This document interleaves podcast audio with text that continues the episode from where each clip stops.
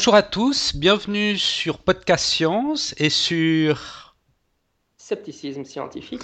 Voilà, une émission toute spéciale aujourd'hui. On est en compagnie de Jean-Michel Abrassard, l'animateur du, du, balado Scepticisme scientifique, et en compagnie aussi du professeur Fon. Bonjour professeur Fon. Salut Mathieu, salut Jean-Michel. Salut à tout le monde. Alors aujourd'hui, on va, on va un peu se présenter mutuellement. Euh, le, podcast sera publié sur les, sur les deux sites, donc sur Podcast Science et sur Scepticisme Scientifique. Donc on va un peu se présenter mutuellement pour que les auditeurs de chacun des podcasts puissent, puissent nous connaître. Et après, on va parler un petit peu de, zététique et de, de choses pseudo-scientifiques.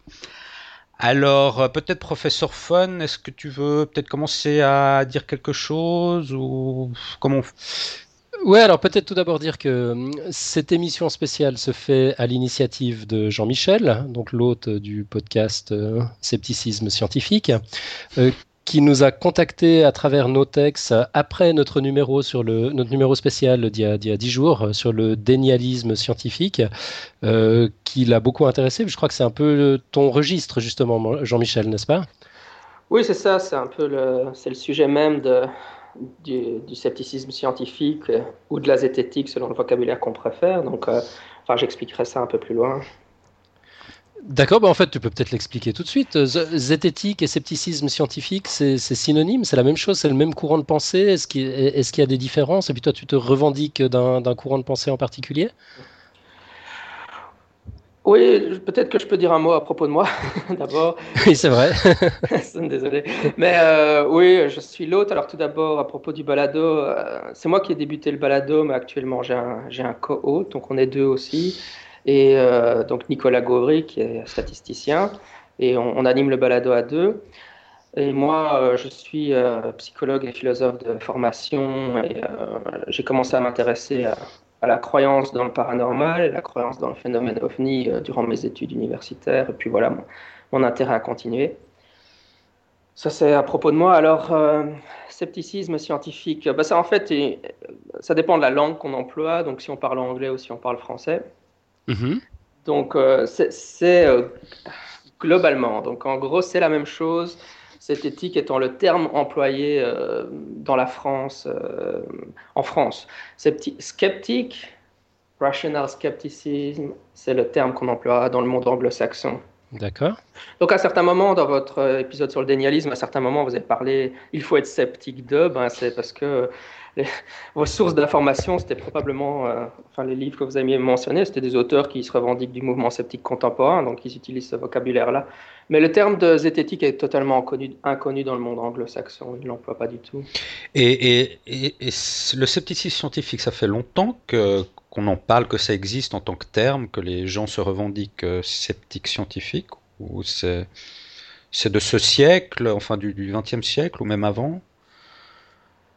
Alors, euh, bon, l'origine historique du, mouvement sceptique contemporain, c'est euh, au milieu du XXe siècle. Généralement, on considère que c'est Martin Garner qui était euh, qui en est l'originateur, le père fondateur, enfin pas le père fondateur, mais disons qui a le premier démarré l'idée aux États-Unis avec son, son livre Fads and Fallacies in the Name of Science. Donc, je ne vais pas traduire ça, mais enfin, c'est son livre qu'il a publié dans les années 50. Euh, Martin Garner, pour ceux qui ne connaissent pas, il a été euh, journaliste à Scientific American pendant très longtemps. Il tenait la, rubrique euh, de mathématiques récréatives et il est particulièrement célèbre chez les mathématiciens pour ça. Mais il est aussi donc, ah, il a été un fervent critique des pseudosciences. Et par la suite, dans les années dans les années 60-70, un certain nombre de, personnes qui étaient déjà des, sceptiques ont décidé de créer la première grande organisation mondiale, le, XICOP, donc Committee for Skeptical Investigation of Claims of the Paranormal, qui a été aujourd'hui rebaptisé CSI, donc Committee of Skeptical Inquiry.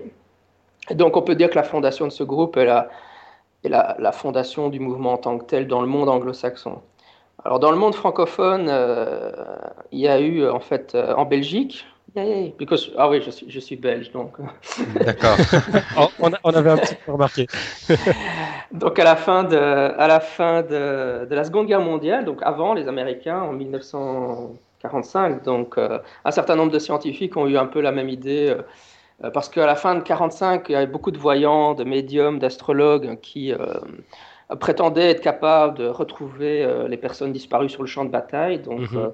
la, période historique était favorable au développement des pseudosciences et donc un certain nombre de, scientifiques se sont regroupés et ont fondé euh, un groupe qui s'appelle, bon, en, général on l'appelle le comité para, mais le vrai nom c'est Comité belge pour l'investigation scientifique des phénomènes paranormaux. Et donc euh, dans les années 60, il y a eu l'affaire euh, Gauquelin. Donc Michel Gauquelin était ah, un psychologue français qui prétendait avoir trouvé un effet Mars, donc que euh, la, certaines planètes auraient des influences sur la carrière des individus. Donc, euh, c'était une prétention euh, quelque peu astrologique, même s'il défendait pas l'astrologie elle-même, il prétendait une influence des astres sur notre comportement. Et le comité para s'est lancé dans le débat d'un point de vue statistique en réanalysant certaines de ces données. Et ce débat a été tellement, a fait beaucoup de bruit et donc est arrivé aux États-Unis. Et donc ces individus dont je parlais précédemment ont eu vent de ce débat et c'est aussi ce qui les a motivés à créer donc le premier groupe, ce qui explique la similarité, des noms entre Comité belge pour l'investigation scientifique des phénomènes réputés paranormaux et le groupe américain qui s'appelle Committee for Skeptical Investigation of Claims of the Paranormal, ce qui est pratiquement la traduction du nom du, groupe belge. Quoi. Ouais, c'est marrant.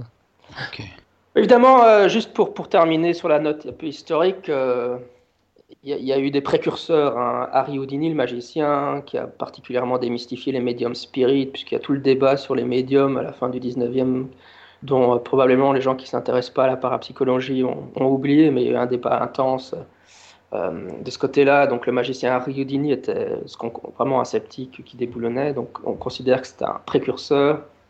Puis même avant ça, les Lumières, donc euh, David Hume, le philosophe écossais. Euh, euh, disons, le mouvement sceptique contemporain se situe dans le, mouvement philosophique des Lumières. donc, enfin, bon, là, je vais rentrer dans l'explication de ce qu'est le mouvement sceptique contemporain, probablement. Ok. nous, de notre côté, on va peut-être se présenter aussi en deux mots pour, pour tes auditeurs qui ne nous mhm. connaissent probablement pas. Donc, euh, podcast Science, c'est un, podcast euh, amateur. On est trois animateurs aujourd'hui, euh, Mathieu, Antoine et moi-même. que dire encore? Il a démarré il y a six mois, donc en septembre, un petit peu plus de six mois maintenant septembre de l'année dernière. Et puis quant à sa, sa, genèse, notre profil, notre légitimité pour le faire, bah, tout ça est un peu particulier. En fait, nous, on n'est on, on pas scientifique, on n'a pas de formation scientifique. Euh, Mathieu et moi travaillons dans l'informatique. Euh, Antoine est étudiant en informatique. Bon, c'est quand même un peu scientifique. Hein. Ouais, ouais. c'est vrai. Allez, on, dira qu'il y, y, a un vague lien.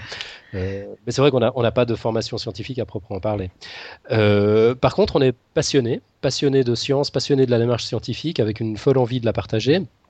Euh, bah Mathieu, toi, tu pourras peut-être dire d'où ça t'est venu. Moi, j'ai essayé d'y réfléchir un tout petit peu pour pouvoir me, me, présenter. En fait, j'étais un, un, cancre à l'école et la science n'est pas un sujet qui m'a intéressé euh, plus que les autres, mais j'ai eu une subite prise de conscience, c'était au début des années 2000, en entendant un, truc à la radio, c'était ce, sondage, je ne sais plus quand c'était, 2003 probablement, euh, le résultat du sondage qui indiquait que plus de 40% de la population américaine croyait au créationnisme euh, plus qu'à l'évolution. Et puis là, j'ai commencé à vraiment me poser des questions. Euh, moi, je croyais à l'évolution, mais je me suis dit, mais attends, on est en train d'opposer une croyance contre une autre. Là, il y, y, a un truc qui cloche. Quoi. Je me suis rendu compte qu'il suffisait pas de croire en l'évolution. Je, je, voulais comprendre le phénomène. Euh, et j'ai commencé à me, documenter. J'ai lu L'origine des espèces de Darwin. De fil en aiguille, j'ai lu des tonnes d'ouvrages de vulgarisation scientifique. Et j'ai compris quelle était la démarche, quel était son intérêt, en quoi la science en tant que en tant que démarche, en tant que méthodologie, euh, diffère totalement des, croyances en quoi on ne devrait pas opposer finalement ces deux, euh, ces, deux approches. Et puis euh, voilà, de, fil en aiguille ben, est, née cette passion et puis petit à petit une envie de la partager qui, qui, a conduit petit à petit au podcast. Mathieu, je sais pas, de ton côté Non, alors moi, j'ai toujours, toujours eu un penchant pour la science. J'ai fait des, études scientifiques, j'étais dans, la branche scientifique. Euh, j'ai toujours beaucoup aimé les maths et la physique. Et, Et bon, au, fil du temps, euh, je me suis intéressé à l'informatique, donc j'ai fait beaucoup d'informatique, mais j'ai resté toujours très alerte aux, news scientifiques. J'ai toujours essayé de, de suivre un peu ce qui se passait, de rester informé. Et, voilà, c'est comme ça qu'on est un peu, qu'on s'est contacté les deux. Euh, les deux ont on s'est rendu compte que l'un et l'autre on partageait beaucoup de, news scientifiques et euh, voilà le podcast de podcast science est né à partir de là. Mais non moi j'ai toujours toujours toujours eu un penchant beaucoup plus scientifique que littéraire en fait. Oui, comment, quel type de contenu vous vous présentez dans, dans Podcast Science? Alors, on n'a pas vraiment de ligne éditoriale pour le moment, on n'a pas de, de, spécialisation. En fait, c'est tous les sujets qui nous passionnent d'une manière ou d'une autre ou euh, que les auditeurs nous demandent de présenter. Parce que petit à petit, ça, c'est le côté un petit peu inattendu de, de l'initiative. C'est-à-dire qu'on avait très envie de partager tout ça, mais moi, je ne m'étais pas douté un instant que derrière, on aurait une communauté qui se constituerait rapidement et qui interagirait beaucoup. Et ça, c'est vraiment le côté, euh, le, côté formidable. C'est ce que j'aime le plus dans, dans, dans, dans, le podcast. Donc là aussi, on nous, demande des sujets de temps en autre. Euh, on a un petit peu nos airs de, spécialisation malgré tout. Euh, les, gros sujets de physique, physique quantique, les trucs un peu impossibles de cosmologie, c'est plutôt la spécialité de Mathieu. Euh, moi, je suis plus, euh, ouais, je sais pas. Je, crois que j'ai un petit penchant pour euh, pour la génétique, la biologie et puis l'épistémologie. Je me pose beaucoup de questions sur sur la démarche scientifique elle-même. Finalement, puis je crois que mes, mes sujets le, le, reflètent un peu. Et puis Antoine est plus, tu, tu, m'arrêtes si je dis une bêtise, Mathieu, hein, mais je dirais qu'il est plus dans les, les, sciences pratiques. En fait, c'est quelqu'un d'extrêmement curieux et puis il, il décode tous les phénomènes qui l'entourent, toutes, toutes, ces observations de, de, la vie quotidienne.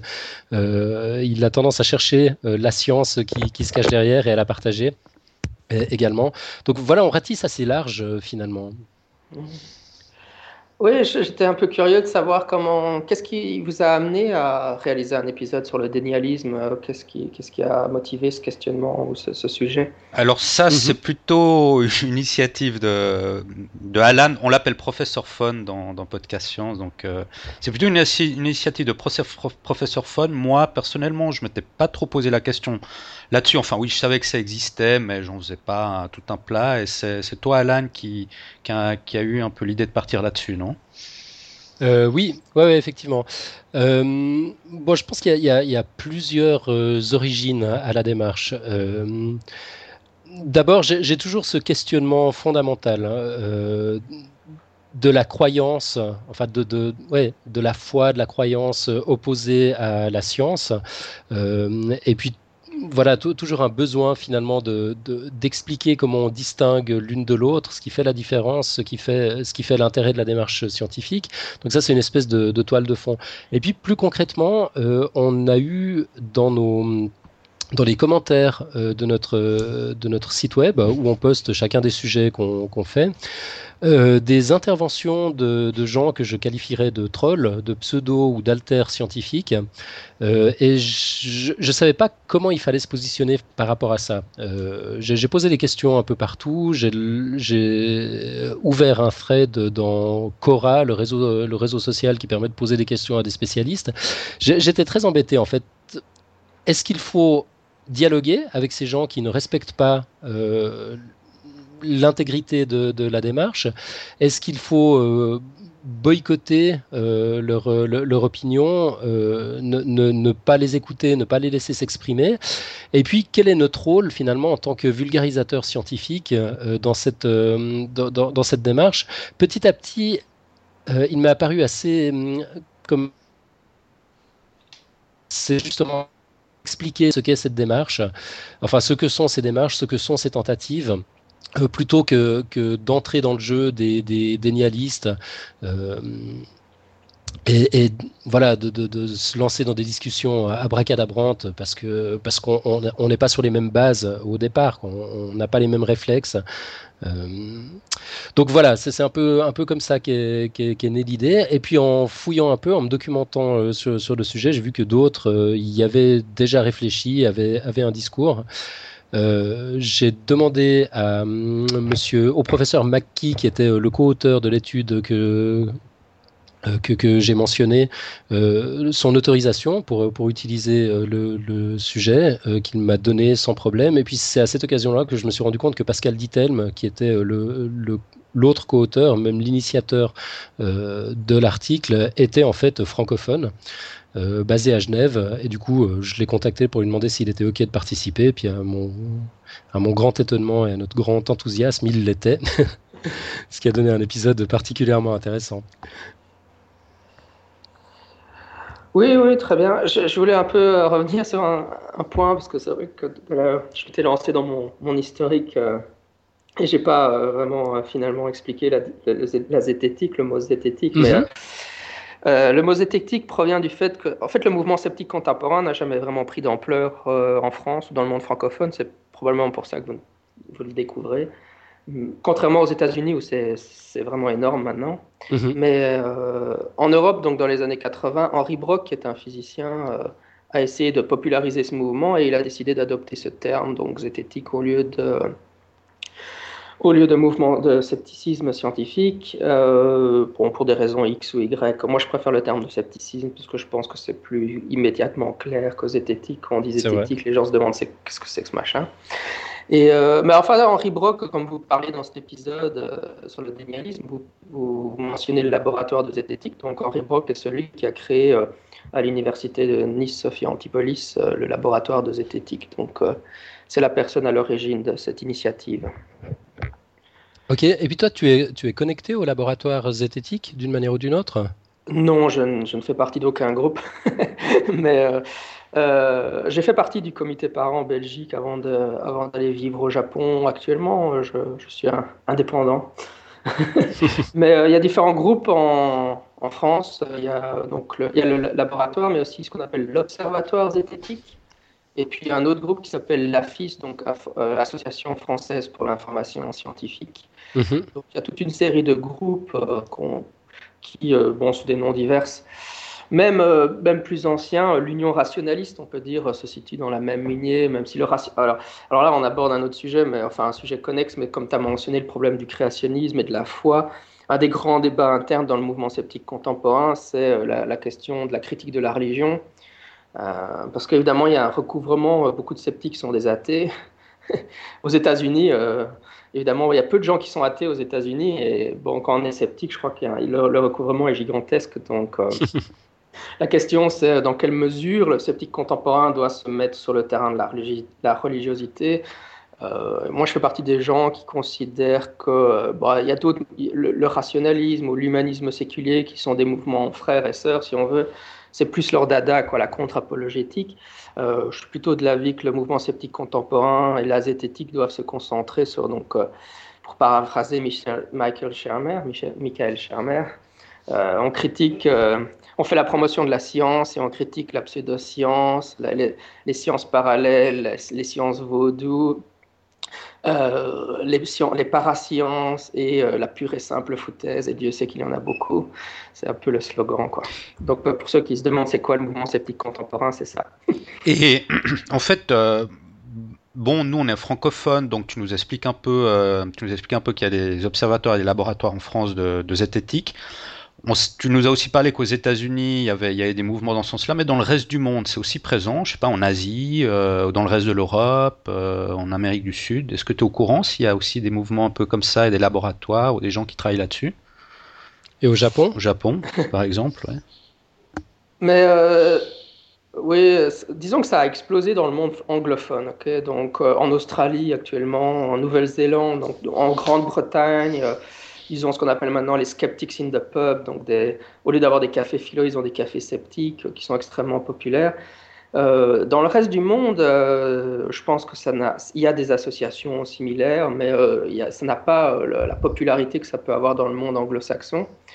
Et en Europe, on a ce, qui s'appelle l'EXO, donc European Committee for, of Skeptical, Skeptical Organization. Donc, c'est une organisation qui regroupe toutes les organisations sceptiques d'Europe, donc d'Italie, d'Europe de, l'Est, euh, etc. Donc euh, il y a cette organisation. Mais encore une fois, les, tailles de grandeur ne sont pas du tout similaires quoi, entre donc, euh, les organisations américaines comme le CSI ou la Skeptic Society et l'EXO. nous, enfin, les organisations francophones sont, c'est des, des, trucs minuscules, quoi. Les organisations américaines sont gigantesques. D'accord. Tu, sais s'il existe quelque chose en Suisse, en parlant de, de monde francophone? Euh, en fait, non, je ne sais pas. je n'ai jamais entendu parler d'une organisation suisse. Mais euh, bon, je, ne doute pas qu'il y a des gens, par exemple, la, personne, ah, j'ai oublié son nom, mais que vous aviez interviewé dans l'épisode sur le dénialisme. Euh, Pascal Dittelme. Voilà, je veux dire, quand il parle, pour moi, ça ne fait aucun doute, quoi. C'est un sceptique. C'est un vrai sceptique. dire, dans, dans, les références qu'il donne, etc. un zététicien malgré lui. Voilà, c'est quelqu'un. Ben non, mais il y a beaucoup de gens qui découvrent le scepticisme et ils disent ouais, j'ai toujours été sceptique, mais je ne savais pas que je l'étais, quoi. Ben, c'est un peu ça le problème. Ouais, mais je, crois, je, crois que, je, crois que je me considère un peu de cela en fait. Moi, j'ai toujours été quelqu'un très sceptique, mais je, je, savais, je sais pas, je me suis jamais considéré comme tel parce que j'ai jamais rencontré non plus des gens. J'ai jamais beaucoup débattu là autour avec des gens, mais finalement, euh, je pense que je le suis aussi euh, par la force des choses. Ah, t'as peut-être pas la fibre militante. C'est une composante nécessaire. Ouais, ça doit être ça. Je pense que j'ai peut-être pas la fibre militante. Ouais. Oui, enfin bon, c'est comme dans tous les mouvements. Il y, a, il y, a, des gens qui sont plus passifs et consommateurs de, la littérature, puisqu'il y a des magazines hein, en anglais. Il y a Skeptical Inquirer et le, magazine, Skeptic, qui s'appelle juste Skeptic Magazine. Mais euh, bon, et puis bon, euh, consommateur. Euh, je crois qu'il y a à peu près 30 podcasts en anglais. je crois que je les ai pas tous recensés. si vous voulez écouter des podcasts sceptiques, il y en a. Euh, le, si, tu devais nous en recommander un, à part le tien, un seul podcast sur le scepticisme, ce, serait lequel? En, anglais, le, plus populaire, il s'appelle The Skeptic's Guide to the Universe. Ouais. C'est celui que je recommande. Je crois qu'ils ont 70 euh, 000 euh, auditeurs chaque semaine, donc pour vous donner une idée. D'accord. On mettra le lien. Qui, qui, qui est-ce qui est derrière? C'est ils sont une équipe de cinq, euh, mais enfin la, personne principale s'appelle Steven Novella et euh, il est euh, neuropsychiatre à Yale, si mes souvenirs sont bons. Et ouais, c'est vraiment, c'est vraiment quelqu'un qui est incroyable. En tout cas, il a une culture scientifique extraordinaire et une capacité à expliquer, à démystifier les pseudosciences relativement inégalé à l'heure actuelle. C'est peut-être le nouveau Carl Sagan que, les sceptiques attendaient euh, depuis, depuis la mort de, Carl Sagan. Ah, merveilleux. Ouais, bon, bah voilà, un podcast de plus sur la liste. et, et, justement, quand on, parle de, de pseudosciences, toi, toi tu, tu te spécialises un peu dans la parapsychologie, c'est juste? Oui, donc, euh, oui, juste pour préciser sur le balado, euh, c'est vrai que vous êtes un peu un, balado consacré à la science en général, mais nous, pour, pour les gens qui seraient, vos auditeurs qui seraient potentiellement intéressés, on, on a un angle d'attaque un peu particulier en fait, parce que ce qu'on, probablement, premièrement, on, aborde la science en tant que vision du monde, pas en tant que seulement la science pour la science, mais ce qu'on appelle le naturalisme philosophique. Donc, euh, le naturalisme méthodologique en science, c'est dire euh, euh, quand je fais une, recherche, je ne dois pas euh, faire d'hypothèses surnaturelles. Mais ça ne fait pas que le chercheur lui-même, il croit peut-être en Dieu ou il peut croire en toutes sortes de choses, mais simplement quand il fait une expérience, méthodologiquement, il ne doit pas avoir d'intervention du surnaturel. Il ne peut pas dire à un moment, comme les, les, créationnistes le font, enfin le dessin intelligent, ils disent à ce moment-là, un miracle s'est produit. Euh, c'est pas valide en science dans la méthode, mais peu importe les croyances du chercheur elle-même, il doit les mettre de mhm. côté. Mais euh, le naturalisme philosophique, c'est la posture euh, métaphysique qui consiste à étendre le naturalisme méthodologique et à dire, bah, en fait, la raison pour laquelle cette, cette approche méthodologique fonctionne, c'est parce qu'en réalité, d'un point de vue métaphysique, le surnaturel n'existe pas et il n'existe que ce qu'on peut observer empiriquement. Donc, euh, donc on, aborde ces sujets-là, donc on, va avoir de la philosophie dans le, dans le balado, mhm. on va parler aussi d'athéisme euh, ou d'humanisme séculier, euh, de, des sujets qui sont ou de, connexes, quoi. donc on ne parle pas que de science, mais c'est toujours dans ce qu'on appelle, oui c'est ça, dans, une, vision du monde scientifique, quoi, qui va au-delà de la science. Mhm. Parce qu'évidemment, on ne peut pas prouver scientifiquement que le surnaturel n'existe pas. Hein. Ouais, ouais, ouais. Je, je, me rappelle d'ailleurs de l'échelle de Richard Dawkins, euh, l'échelle de l'athéisme euh, de, de 0 à 10, lui-même se plaçait à 9 parce que il ne peut pas, il ne peut pas prouver euh, que le surnaturel n'existe pas. ouais, c'est pourtant un, un, des fers de lance du, du, du mouvement dans le monde anglo-saxon, enfin sceptique à tendance athéiste, athée. Oui, c'est ça, donc euh, tout à fait. Et alors, pour, pour, répondre à la question, moi, mes, mes dada, bon, Nicolas Gaury, il fait plutôt des épisodes que j'appellerais du scepticisme 101, donc euh, il aborde euh, bon, les raisonnements fallacieux. Parce que bon, c'est une chose de dire les, les, pseudosciences utilisent des raisonnements fallacieux, mais c'est une autre de dire bon, ben voilà, on va vous expliquer un raisonnement fallacieux et pourquoi il est fallacieux. Mm-hmm. Pourquoi mhm. euh, l'argument d'ignorance, euh, par exemple, euh, je ne sais pas expliquer A, donc A, cette, cette, absence d'explication prouve l'existence de Dieu, par exemple. Mhm. Pourquoi est-ce pourquoi est -ce que c'est un raisonnement fallacieux Pourquoi est-ce que le raisonnement n'est pas valide? Il faut mhm. pouvoir l'expliquer, donc on, on, explique ça. Ouais, et puis il fait ça de manière extrêmement efficace, je, je trouve. J'étais un peu scotché par euh, son numéro sur la numérologie, euh, un, autre sur l'effet Barnum, ou c'était peut-être le même, je ne me rappelle plus, mais enfin, c'est vrai qu'il a, un vrai talent pour, expliquer ces phénomènes, les démonter euh, et les exposer avec des termes simples. C'est vrai que c'est une bonne introduction au scepticisme, je trouve. Et alors moi, j'ai tendance à faire des choses plus, euh, comment dire, plus de fond, donc pour les sceptiques un peu plus expérimentés, je dirais. Et alors, euh, moi, je suis plutôt centré donc sur, sur l'ufologie et la parapsychologie.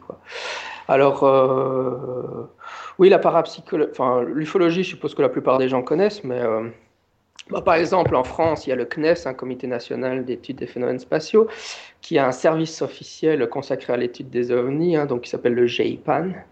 Euh, c'est un sigle, enfin bon. Et euh, le GEPAN continue, enfin prétend, euh, affirme qu'un nombre non négligeable de ces cas sont non explicables de manière prosaïque, donc sont, non, sont non explicables. Vous savez, l'argument classique de, des ufologues, c'est si c'est non explicable, ça veut dire que c'est d'origine extraterrestre. Bien sûr. ça, c'est un raisonnement fallacieux, c'est juste. Tout, bien vu, bien vu. Mais bon, c'est comme ça que ça fonctionne. Donc, euh, par exemple, en France, on a, enfin, moi, je suis pas français, mais ils ont droit à un service euh, national d'études de, euh, de, le CNES, qui est quand même un service prestigieux, qui tient un discours que personnellement je trouve très ambigu sur le phénomène ovni. Hein. J'aimerais qu'il tienne un discours quelque peu différent. Et voilà, donc on, on, on, apporte des cas célèbres dans la casistique, donc comme par exemple Trans en Provence ou le cas de la Marante, qui sont des cas réputés inexplicables et qu'on bah, on, explique qu'en fait, euh, ils sont explicables. Ou qu'en tout cas, euh, les gens qui ont enquêté n'ont pas fait leur boulot, donc euh, ils n'ont pas épuisé réellement toutes les explications qui étaient envisageables, par, pour des raisons X ou Y. Quoi, mais, voilà, la parapsychologie. Alors, la parapsychologie, c'est l'étude du psy ou psy en anglais, donc c'est la lettre de l'alphabet grec, un psy. Et psy, c'est un concept qui recouvre perception extrasensorielle et psychokinèse. Euh, c'est un, un, concept, psy est un concept euh, athéorique, donc euh, ça veut juste dire on ne sait pas expliquer. Mais ils désignent comme ça, donc ils disent bah voilà la parapsychologie c'est l'étude du psy. Donc les ils vont définir en disant que c'est les, les, transferts d'informations anomalous, donc des anomalies des transferts d'informations, donc des transferts d'informations de personnes qu'on ne peut pas, enfin prétendument pas expliquer de manière prosaïque. Euh, voilà, c'est ça le psy, un peu à différencier de ce qu'on appelle la psychologie des expériences inhabituelles, plutôt centrée sur euh, les expériences comme les sorties hors du corps, les expériences de vie imminente, les enlèvements par les extraterrestres, etc. le, sujet est vaste. oui. Bah, mon balado est exclusivement consacré à ces sujets. Donc ça fait un an et demi que je le fais au rythme d'un épisode par semaine. Donc oui, il y, a beaucoup de choses qu'on peut dire sur ces sujets-là. Jamais de panne d'inspiration Non, c'est l'inverse, on croule sur c'est qui le public du podcast? Est-ce que tu, tu connais un peu le profil des auditeurs et leur nombre? Bon, au, départ, j'ai euh, non au niveau du nombre, j'ai jamais euh, vraiment, euh, je me suis jamais vraiment penché sur la question. Donc cette année, on a remporté le, European Podcast Award pour la catégorie France. Ah, bravo. Félicitations. Donc, oui, pour France et pour individus particuliers. Donc, bah, le, le, podcast science est aussi dans cette catégorie. C'est pour tout podcast non réalisé par une, par une entreprise ou une ASBL. Et euh, voilà, donc euh, c'est une récompense qui est basée sur les votes euh, des auditeurs. Donc je suppose qu'il y a pas mal de gens qui ont voté pour moi. Merci, merci encore pour tous ceux qui ont voté.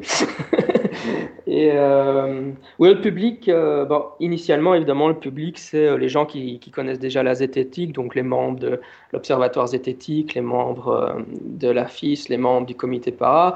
Et puis évidemment, on, essaye de toucher un plus vaste public, hein, comme je le fais aujourd'hui en, vous parlant. quoi essayer de faire connaître le mouvement et lui donner de l'ampleur et, peut-être dire aux gens qui sont qui nous écoutent et qui se disent euh, ah ben finalement je me reconnais assez bien dans ce discours ça, m'intéresse de me mobiliser ou d'être militant euh, par exemple contre l'homéopathie ou, enfin ce genre de choses contre mhm. l'astrologie euh, l'utilisation de l'astrologie dans le recrutement par les entreprises ce genre de choses ben, ben peut-être enfin les gens qui se reconnaissent là-dedans ben, j'ai envie de leur dire ben, vous êtes des sceptiques en fait mais vous le saviez pas encore Ouais. Dis-moi, combien de temps ça te demande de préparer chaque épisode? J'ai l'impression qu'il y, a une montagne de documentation euh, derrière euh, tout, ce que tu, tout ce que tu cites comme, comme référence. Tu as une vie à côté du boulot et du podcast? Bah, je suppose que vous connaissez déjà la réponse, mais une question un peu guidante. Mais euh, ouais, je crois que ça me prend juste, juste pour la, réalisation du palado en, lui-même, entre le moment où, disons, je prépare mes notes et où donc je sais déjà ce que je vais raconter. Quoi, j'ai fait les lectures, où j'ai les, où j'ai écouté les podcasts, où je me suis documenté déjà. Après tout ça, quand je prends les notes, je fais le plan de l'épisode et j'enregistre et, et j'édite. Ça me prend une quinzaine d'heures, quoi, à peu près. Ah ouais, une quinzaine d'heures par semaine. En fait, toi, tu assures l'animation du podcast trois semaines sur quatre. J'ai cru comprendre, c'est ça? Oui, c'est ça, oui. Fois sur quatre, ouais. Bah, donc ça, fait pas mal de boulot, effectivement. Bah, enfin, je veux dire, vous savez déjà que c'est très, très enrichissant, on apprend beaucoup. Euh, le, fait, le fait de devoir expliquer les choses fait qu'on doit un peu formaliser dans notre, dans notre esprit. C'est une chose de connaître, par exemple, les raisonnements fallacieux, c'en est une autre d'être capable d'expliquer à un auditeur qui, qui, ne connaît pas encore donc c'est vraiment très intéressant. Enfin, moi, je suis, j'ai vraiment appris beaucoup en réalisant ce podcast. Et, mhm. c'est vrai. Est-ce qu'il y a des, domaines de la pseudoscience qu'on n'arrive pas encore vraiment à, démonter ou, à, ou à, démontrer la supercherie? Il y, a, il y, a, des endroits qui coincent dans la pseudoscience encore pour les sceptiques ou bien ben, je veux dire, c'est un, enfin, Là, la question est un peu, euh, je dirais, trop simpliste. enfin, sans, sans, je, je, sans reprocher, c'est parce que c'est une sorte de, de, continuum. Quoi. Les choses sont loin d'être simples. Euh, vous l'avez bien montré dans le dénialisme. Quoi. Je veux dire, si on prend par exemple le créationnisme terre, euh, vieille Terre, hein, qui, euh, non, Terre jeune, qui prétend que le monde a 3000 ans, dire que la Terre a juste 3000 ans. 6000. 6000 ouais, 6000. soyons précis, attention. Je veux dire, c'est relativement facile à démystifier. ça tient la haute. Une fois qu'on rentre, par exemple, dans le dessin intelligent, ils ont déjà un discours beaucoup plus élaboré, donc commencer à, démonter ce qu'ils racontent prend déjà nettement plus de temps. Et euh, bah, je veux dire, les, arguments ne vont pas parler à tout le monde. Quoi. Euh, maintenant, euh, je veux dire, bah oui, j'ai des, des, Bon, par exemple, l'astrologie, enfin on sait tous que l'astrologie, ça vaut pas un clou, quoi. Ou euh, l'homéopathie en tant que médecine alternative, je veux dire, on sait que ça marche pas. Donc après, euh, après, euh, ça marche avec l'effet placebo. Enfin.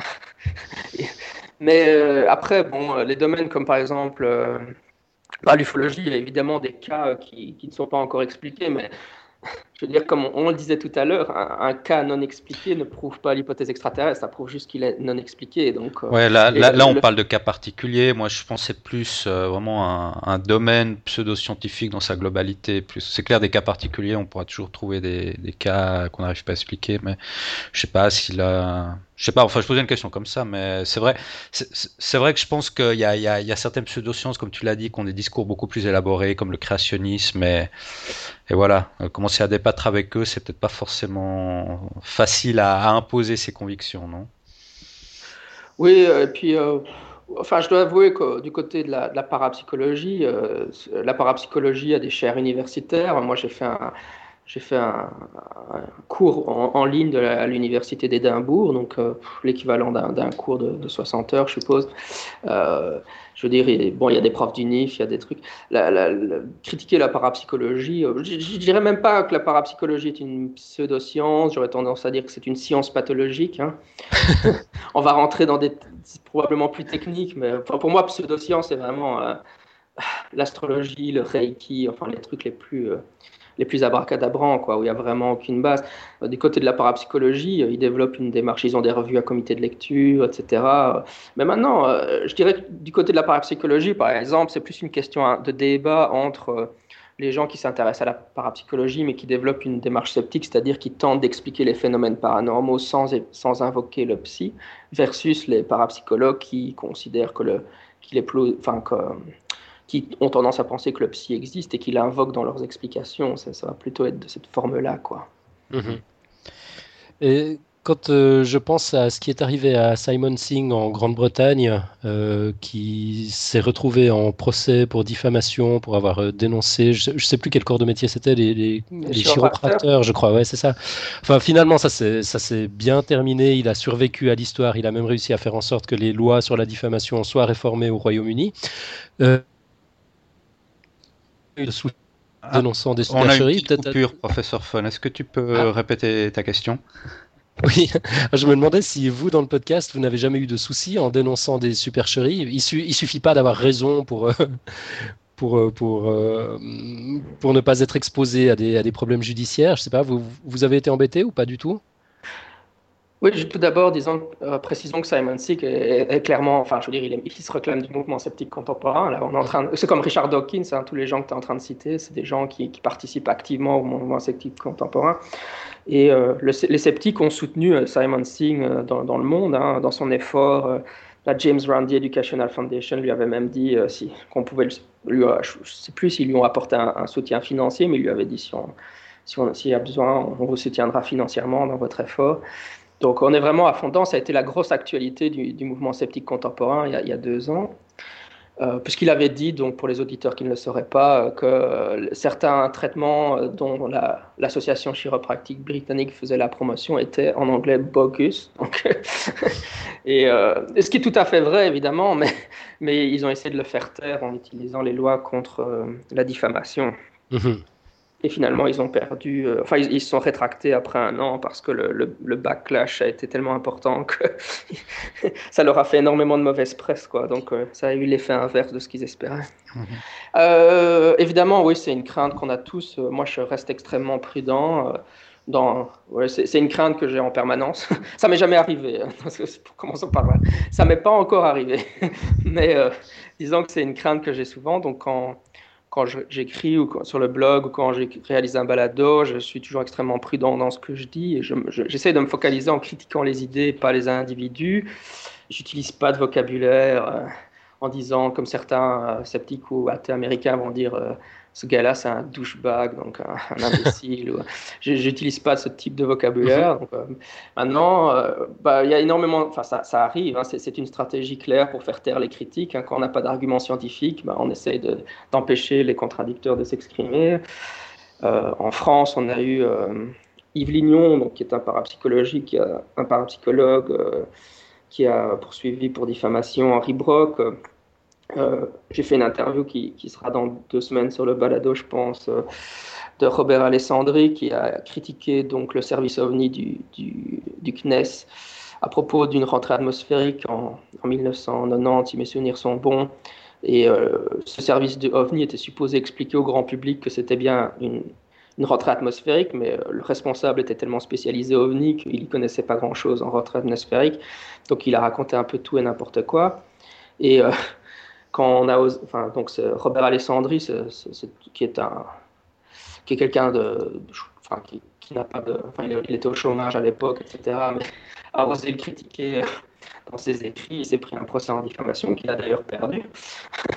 Donc euh, parce que probablement parce que les avocats de la défense pensaient que bah, quelqu'un qui, n'était pas diplômé en sciences euh, versus quelqu'un qui travaillait pour le CNES, ben, celui qui travaillait pour le CNES avait forcément raison. Euh, ben, voilà, quoi, non, ça arrive régulièrement, c'est un vrai danger, mais je croise les doigts. Ouais, on, les croise aussi. Peut-être pour, pour, pour conclure, une petite question un peu provocatrice là. Vous, vous avez pas peur qu'on vous, enfin, le mouvement sceptique, en général, vous n'avez pas peur qu'on vous réduise à, des scientistes, de, finalement pas, pas, laisser place à, de tout vouloir expliquer par la science à tout prix et de pas laisser place un peu à des, à, la croyance ou à, d'autres choses un peu plus, plus, plus, je sais pas, plus de qui, qui tient plus de l'ignorance et vraiment tout, vouloir systématiquement expliquer par la science. Vous n'avez pas peur de ça? Oui, évidemment, c'est la première chose qu'on nous reproche. Hein. Ouais. vous êtes des villes scientistes. Ah ouais, on vous, on vous reproche ça souvent? Oh oui, oui, c'est la première chose. voilà quoi. Ou même rationaliste, qui est un terme qui est utilisé par la rationaliste. Je veux dire, ces termes sont utilisés comme des insultes à notre égard. Hein, ça. Mm. Être un rationaliste pour des gens qui qui sont pas sceptiques, c'est une insulte. Quoi. Alors que pour nous, euh, oui, bah oui, moi je suis un rationaliste. Quoi. J'utilise la raison, la science comme la science comme méthode, la raison comme outil. Hein. Mais je ne suis pas vraiment partisan d'utiliser la foi pour comprendre le monde qui nous entoure. Mais euh, oui, forcément, c'est des choses qu'on nous reproche. Maintenant, pour être clair, euh, si, si, vous me posez vraiment la question, moi, enfin, moi j'ai une formation de philosophe et comme je vous l'ai dit tout à l'heure, j'adhère au, naturalisme philosophique.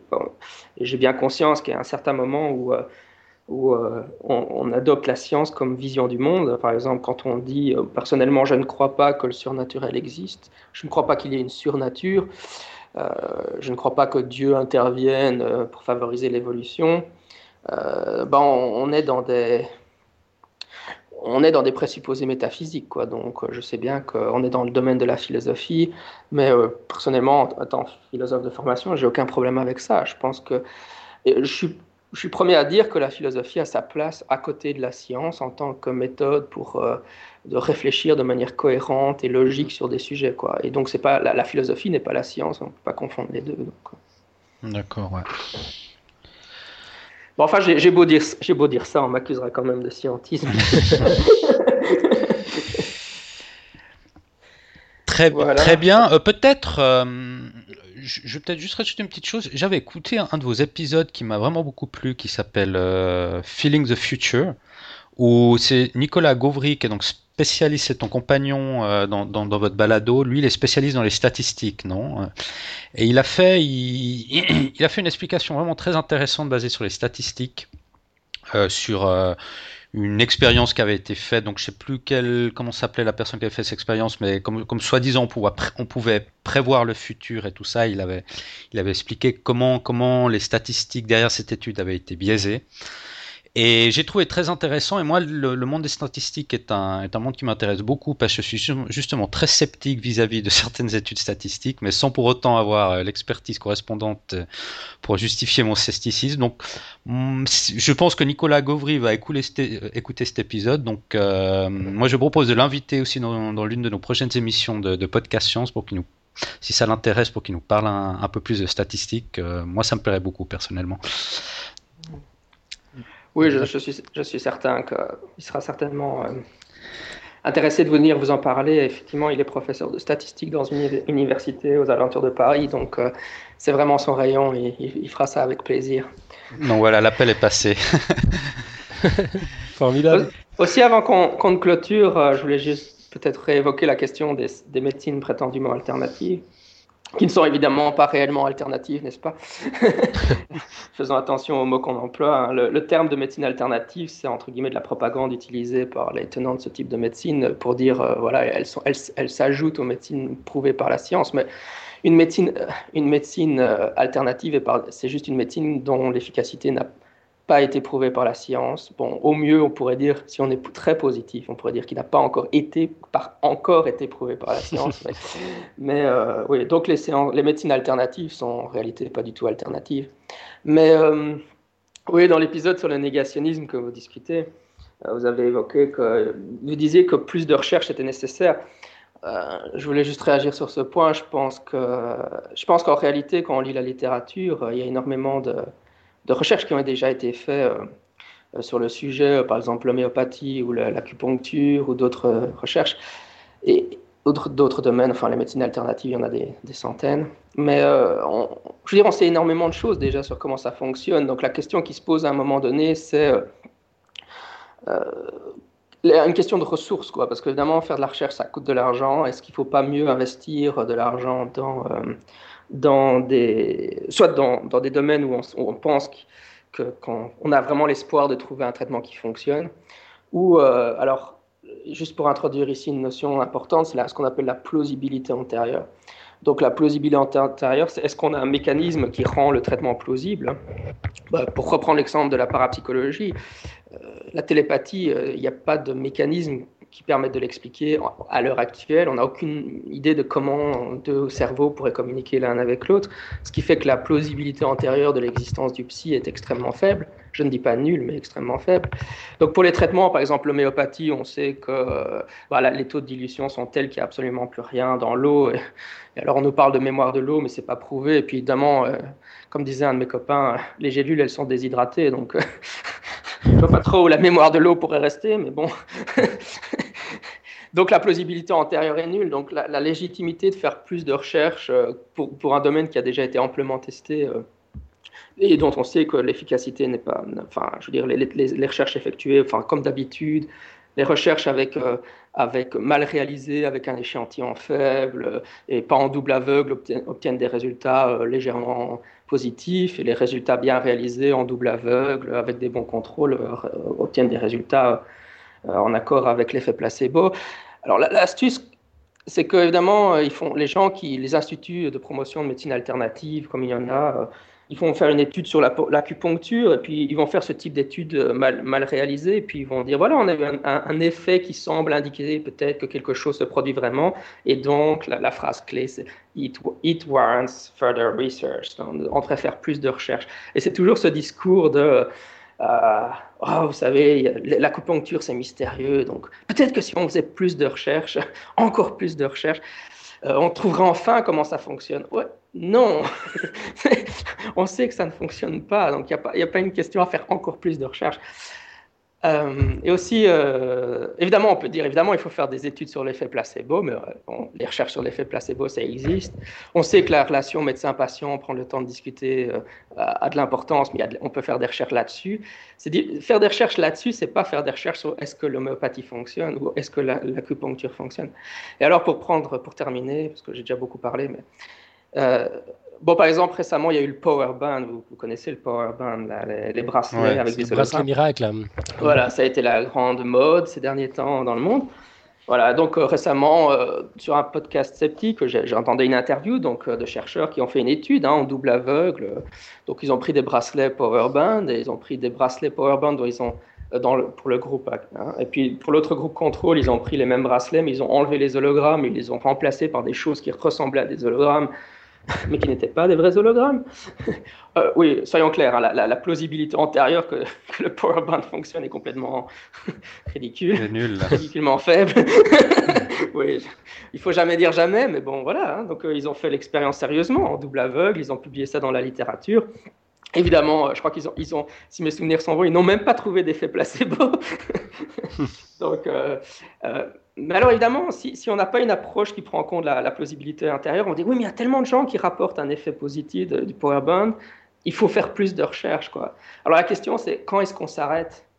Est-ce, que cette étude-là est suffisante? Ou bien est-ce que peut-être qu'il faut chercher dans d'autres sens Parce qu'après tout, on a tellement de témoignages, enfin, c'est ce discours. Moi, j'ai envie de dire, bah, franchement, faire des études. Enfin, je suis content qu'ils aient fait cette recherche-là sur le Power Band. Mais à un moment, il y a vraiment un problème d'allocation de ressources et j'ai envie de dire, plutôt que de financer une nouvelle étude sur le Power Band, enfin, je prends cet exemple parce que c'est caricatural, mais euh, plutôt que de financer ça, je préfère qu'ils mettent l'argent du côté euh, de la recherche sur le cancer, Bon, peut-être juste pour modérer tes propos, je pense qu'il y a quand même une grande différence entre mettre de l'argent dans, dans ce Power Band dans une recherche euh, sur ce power band ou mettre de l'argent euh, dans l'acupuncture qui est quand même d'une tradition millénaire. Il y a un téléphone qui sonne là, non? Je me trompe. Euh, tu es toujours avec nous? Je crois pas, là il est au téléphone. Oh, on va attendre qu'il revienne. Voilà. il y, a mon vrai téléphone, il y a mon vrai téléphone qui a sonné. C'est des choses qui arrivent. Non, je, disais juste, juste pour modérer ton propos, il y a quand même une différence entre mettre de l'argent pour une recherche dans, dans ce power band ou mettre de l'argent dans, dans, la recherche sur l'acupuncture, qui est quand même une tradition millénaire qui, qui a priori peut-être peut mener à plus de choses que le power band. Mais bon, je dis pas que l'acupuncture euh, est quelque chose qui fonctionne. Ça, Antoine euh, nous le dira mieux que moi. C'est notre troisième euh, animateur de podcast Science qui, dont son père est acupuncteur. Il avait fait un petit dossier là-dessus. Mais je pense qu'il faut, aussi, dans ce qu'on considère la, la pseudo-science, faut aussi un peu faire la balance, la balance des choses. Oui, voilà, c'était juste pour donner mon, avis, un peu pour réagir, parce que comme vous aviez dit euh, dans l'épisode, ce n'est pas discutable, ben voilà, j'en ai discuté. C'est juste pour dire, j'ai probablement une opinion plus non, j'ai une opinion plus, plus, enfin, plus dure que vous sur le sujet, mais c'est pas bien grave. C'était juste pour vous, donner une idée un peu du discours que vous pouvez entendre dans le mouvement sceptique contemporain sur ce genre de sujet. Mhm. Mais moi, moi ça m'intéresse quand même. J'ai quand même envie de, rebondir un peu euh, là-dessus. Ça, ça, ça, m'interpelle. Euh, comment dire, si on prend, si on prend les fondamentaux, j'ai quand même l'impression qu'en tant qu'espèce, on est câblé pour croire. Euh, que ouais, il y, a un avantage évolutif euh, vraisemblablement à, la croyance. Euh, bon, d'une part, on est des on est des machines à produire du sens. On voit des patterns, on voit des on trouve du sens souvent là où il y en a, mais très souvent malheureusement là où il n'y en a pas non plus. Et puis, ben, on a, on a nos, sur le plan neurologique, on a nos fameux lobes frontaux qui nous permettent d'anticiper l'avenir, euh, ce qui est rarement le cas chez les autres espèces, qui est générateur d'angoisse. Et ouais, moi je, pense que, que, ces croyances, trouver des, des réponses simples à, des questions angoissantes, finalement, c'est quelque chose qui peut, euh, qui, qui, qui doit avoir un avantage à ce niveau-là. Euh, qui, nous permet de, nous calmer, de nous désangoisser, de nous, concentrer sur, euh, sur, le quotidien. Euh, et ouais, je, m'interroge sur l'autorité, enfin, quelle autorité peut trancher entre les bonnes et les mauvaises croyances? Parce que quelque part, on, est quand même toujours en train de, parler de croyances, alors moins évidemment avec la démarche scientifique, mais euh, même là, euh, je, pense qu'elle est quand même teintée de, beaucoup de croyances. Euh, les, médias, manifestement, n'arrivent pas à, trancher. Bon, l'Église, on n'en parle pas. Les, médias n'arrivent pas à trancher. Ils ont tendance à mettre la science et la pseudo-science au même niveau, à donner la même place, en tout cas aux États-Unis, la même place aux, créationnistes qu'aux scientifiques, si ce n'est davantage de place même aux, créationnistes. Les, les, revues spécialisées qui, elles, font un, un, bon boulot, puis ont une opinion très, très claires et très tranchées, en général, sont simplement inaccessibles au grand public. Euh, donc là, on en, revient à la question de départ. On a le choix entre croire au créationnisme ou croire à, la théorie de l'évolution, mais voilà, c'est difficile d'avoir accès à ce qui constitue la théorie de, l'évolution à proprement parler. Qu'est-ce qu'on aurait d'autre? Les écoles? Alors oui, clairement, je pense que l'éducation euh, a un sacré rôle à jouer euh, dans dans comment dire dans, dans, dans, cet apprentissage, cette sensibilisation à l'esprit d'analyse, à l'esprit à l'esprit critique, mais même là, je crois que les, les, écoles sont infiltrées, surtout dans le monde, anglo-saxon, par des lobbies, euh, et finalement, on, finit par y enseigner tout et n'importe quoi. Et puis moi, l'idée qu'une faculté de sciences, euh, c'était ça en fait, l'idée de, Pascal Dittelme, euh, l'idée qu'une faculté de sciences puisse faire autorité en, embrassant également non seulement ces disciplines, mais, toutes les autres, et qu'elle puisse avoir un, discours clair, étayé, qui respecte la démarche scientifique, euh, quand, il s'agit de, critiquer euh, les approches alternatives, ben moi, elle me paraît quand même plutôt bonne. Quoi. J'ai, l'impression, je vois là une autorité qui permettrait de trancher, qui permettrait au grand public de se, faire une idée. Et puis, s'il y a des domaines sur lesquels on a clairement suffisamment de recul aujourd'hui pour savoir que ce sont des ouais, juste des pseudosciences, que ça n'a rien d'alternatif. Je pense euh, à la prière, à l'astrologie, à la numérologie, au powerband, euh, au powerband, à tous ces trucs-là. On sait que c'est complètement irrationnel. Euh, L'homéopathie aussi, même si c'est pas encore vraiment intégré par, par le grand public, mais enfin, tout, toutes les études vont, dans le même sens. Quoi. Tout, est, tout est clair. Il me semble quand même qu'il y en a d'autres pour lesquels on manque encore un peu de recul, comme l'acupuncture, le massage, la méditation. C'est des choses où j'ai l'impression qu'on a encore pas mal de trucs à apprendre. Euh, on, sait que l'acupuncture dépasse le placebo dans certains champs d'application et pas dans tous. Alors évidemment, c'est très gênant d'avoir ce. On ne sait pas ça, non. bon, c'est un long débat, ça. L'acupuncture, c'est bah, ouais, peut-être une, des pseudosciences qui, qui prête le plus à débat, euh, ou pseudosciences ou sciences. C'est peut-être une des plus délicates à traiter. Ouais, peut-être. Peut-être. Enfin, j'ai quelques, quelques papiers de référence hein, pour, pour étayer ce que je dis. C'est pas, je ne suis pas dans le, dans, le registre de la croyance. Alors après, est-ce que ces papiers sont, sont, sont validés ou pas? Est-ce que euh, je ne sais pas comment ils ont été, euh, comment ils ont été perçus euh, sur, sur, la durée. moi, j'ai l'impression que ce qui est extrêmement gênant, en fait, avec ces approches alternatives, c'est le discours, tout le baratin qui a été, qui a été construit autour.